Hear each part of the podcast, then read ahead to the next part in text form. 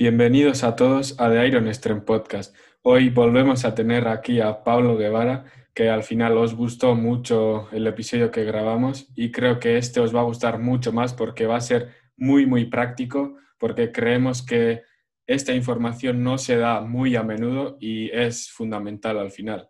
O el abdomen. Así que es un tabú que creo que tiene que quitarse mucha gente de la cabeza, que no hay que empezar con sentadilla o press banca solo. Exacto, tío. O sea, eso está muy, muy extendido. O sea, ves llegar a la gente el día de push, por ejemplo, ir a la banca directo. O sea, no es, no, no está mal, pero no es obligatorio. Entonces, al final, es también, o sea, luego también me viene gente diciendo que quiere, que ve, se ve mal, eh, por ejemplo, imagínate el pectoral. Pues es que al final, con un trabajo general vamos a mejorar. O sea, la especialización ya es en un tiempo, pues cuando llevemos, imagínate, un año, más de un año incluso. O sea, y si tu objetivo es competitivo, pues no te voy a decir nada porque al final te van a juzgar por eso. Y si tienes algo débil, van a fijarse lo primero en eso. Entonces tienes que potenciar tus puntos fuertes, pero mejorar las, los débiles lo máximo posible. Entonces, claro, si tú tienes, por ejemplo, el tríceps flojeando, pues tendrás que meterlo primero porque vas a estar más concentrado, con más energía y vas a rendir mucho más. Entonces, al final dependen de mil cosas. no hay por qué coger, como has dicho tú, está todo muy powerlisteado. O sea, primero tirar la banca y luego ya entrenar el pectoral sin ganas. Pues así no mm. se progresa. Justo.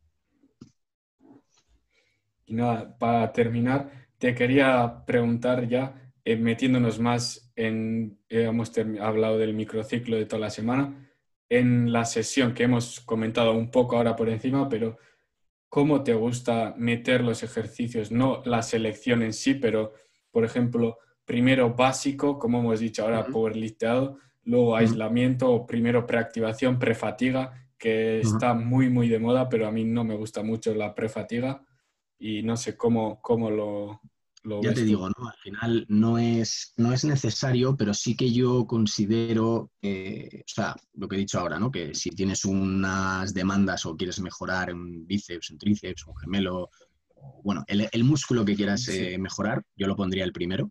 Em, pero, básicamente, bueno, para los que nos estén eh, preguntándose el por qué, em, un argumento muy sencillo es, eh, al principio es cuando más energía tienes, con lo cual vas a rendir mejor. No voy a complicarlo más que eso. Eh, a partir de ahí sí que soy, a no ser que se dé esa premisa, eh, me gusta movimiento básico, ya sea de manera aislada o en series alternas, por ejemplo A1, A2, o eh, lo que te digo, aislado, ¿no? A1. Después de eso, ejercicios accesorios o que compensen ese movimiento básico que respeten a lo mejor el mismo patrón de movimiento.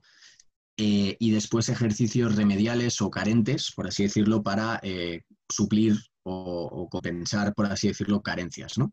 Eh, ejercicios más analíticos, más a lo mejor de trabajo de rotadores, trabajo de, de brazo, trabajo de grupos musculares más aislados, por así decirlo, elevaciones laterales, no sé, gemelo, o a lo mejor ejercicios incluso, eh, si se diera el caso, de para mejorar la condición física en el sentido de eh, ejercicios eh, más cardiovasculares. por ejemplo, un arrastre de trineo, trabajo con cuerdas, trabajo con el propio peso corporal, pero eso ya al final de, la sesión y si se diera el caso. O con lo que hago con los futbolistas, por ejemplo, trabajo de eh, explosividad, trabajo de coordinación, trabajo neuromuscular, con diferente aparatología, que una vez que ya eh, tienes el cuerpo frito, pero el cerebro puede seguir rindiendo, meter ahí y acabar una sesión con ejercicios más a nivel inteligentes, eh, bueno, inteligentes no es la palabra, pero bueno, se me ha entendido, más a nivel de coordinación y de mm, rapidez mental a la hora de una toma de decisión en un partido, en donde sea, pues eso lo suelo meter al final. O en trabajo diferente, en días diferentes. Esos son más o menos los esquemas que suelo trabajar. Sí, sí, al final totalmente de acuerdo. A mí también, primero, o sea, lo básico, o sea, los básicos me suele gustar también meter, porque al final depende también del objetivo, pero si tú ves que estás moviendo cada, cada día o cada semana, quien dice, o cada dos semanas más peso, aumenta tu motivación y al final va unido con el, con el cambio físico también, porque si no vas motivado, no, ah, vas arrastrando al final todo y no, no puede ser. Pero al final me gusta también meter la preactivación, porque en algunos casos me han comentado también muchos que hacen el press de banca, pero no sienten el pectoral. Entonces, si no sentimos el grupo muscular que estamos trabajando, como hemos dicho antes, no va a progresar. Y es, al final, si quieres mejorar tu, tu pectoral, estás haciendo el press de banca sin sentirlo, esas tres series que estás metiendo igual se reducen a uno o uno y medio en, el, en lo efectivo. Entonces, ahí puede que haya alguna carencia. Entonces, ahí sí me suele gustar pues meter algún ejercicio de preactivación, pues cualquier, un, por ejemplo, un cruce de poleas, por ejemplo, o con gomas mismamente, para ir sintiendo ese músculo y luego, en cuanto nos metamos en la banca, sentir esa contracción en el pectoral y de esa forma mejorar también el rendimiento en el press de banca, porque el pectoral es el grupo muscular más grande que trabaja en el, en el press de banca. Entonces, si tú estás tirando de tríceps solo, vas a mover mucho menos que si estás también tirando de pectoral. Yo hay una cosa que eh, es totalmente discutible, ¿eh? Pero a mí que me gusta mucho como hobby, eh, no he hablado nada a nivel tema neuromecánico y demás, cada vez tengo más claro y insisto que es en principio, que no es una verdad ni, nada, pero sí que parece que, los, lo que las investigaciones están apuntando a esto es, si quieres hacer un trabajo de preactivación, eh, es mucho más interesante, por no decir útil y no inútil, el que si vas a hacer algo de preactivación, algún ejercicio de preactivación, respete el mismo patrón de movimiento del básico en el que quieres mejorar. Es decir, eh, no es del todo, ya te digo, cierto, porque sí, que puede, puede darse que haya una mejora en la eficiencia motora, pero sí que, por ejemplo, incluir unas aperturas o unos cruces eh, como preactivación para luego hacer un press banca, puede que no tenga del todo sentido porque al final el cerebro no entiende de,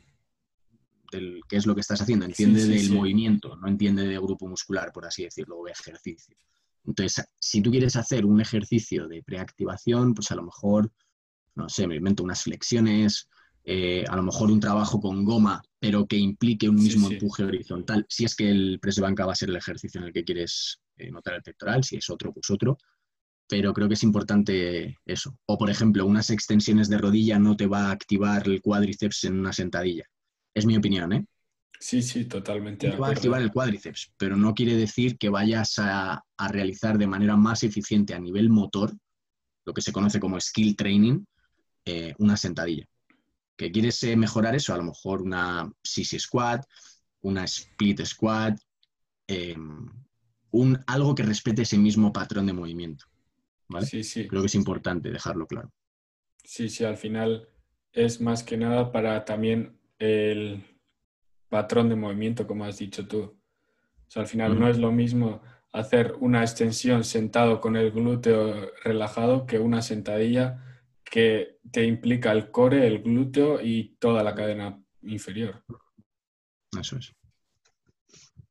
Pues nada, tío, creo que hemos hablado de casi todo, así un poco en general. Podríamos haber profundizado mucho, mucho más, pero no nos da la vida para tanto. Y no, sé, tío, me parece que ha quedado muy, muy bien y muy interesante porque al final nunca he escuchado tan en profundidad cómo planifica un entrenador o una persona X su método de trabajo más detallado. Sí, en general sí puedes saber el método de trabajo de John Meadows, pero lo sabes muy, muy por encima. Entonces, no sé, creo que... Vamos, que, me, que corazón abierto, ¿eh? críticas a muerte, las que, las, que sean constructivas, que me den opinión, que argumenten, que pongan en comentarios lo que quieran, que al final yo lo hago por, compartir un poco y que creo que es además un podcast que la gente puede literal coger un, papel y un boli y poner, pues mira, esquemas de trabajo, eh, tal, y luego investigar por su cuenta si les ponerlo en práctica o escuchar a otras personas que tengan otra opinión. Y al final yo he ido cogiendo todo esto que te acabo de decir, pues es un poco de coger eh, lo que te digo, Stefan Casol, John Meadows, joder, ¿cómo se llama el, el autor? Espera, que lo tengo aquí, tío que es... ¿Cómo se llama? Cosas del directo, tío. Joder, Mac Robert, eh, que por, cierto, el, de Beyond Brown es un libro que a mí me, parece la Biblia. Eh, ¿Qué más he cogido? Mark Ripto, eh, pues lo que te he dicho, Dante, Jordan Peters, Scott Stevenson, el propio Roberto Amorosi, gente aquí en España, en ECO, o sea, gente muy potente. Mike Israel también, aunque no abogo por, por su forma de, pero sí que creo que ha hecho un trabajo de la hostia. Eh, o sea, al final hay un montón de autores y yo he ido cogiendo pues, lo que más me gusta de cada uno y me forma mi película. Y al final, claro, claro, claro. sí que creo que es válido. Al final, la suma de todos, no hay uno perfecto. O sea, la cosa es ir cogiendo lo mejor de cada uno y adaptarlo a ti y ya está. Y eso, como has dicho, que cualquier cosa que tengan que comentar en lo que hemos dicho, que lo dejen, que al final ahora también he aprendido de ti y como nos pueden dejar en los comentarios, pues aprendemos de ellos. Al final la cosa es ir aprendiendo siempre y no quedarse quieto en el mismo sitio. Eso es. Pues nada, tío, un placer, como siempre. Ya te lo dije en su día y te lo repito. Un placer, tío. Y a ver si hay otra próxima y si gusta esta, pues le damos caña, tío. Le damos caña, sin problema, claro.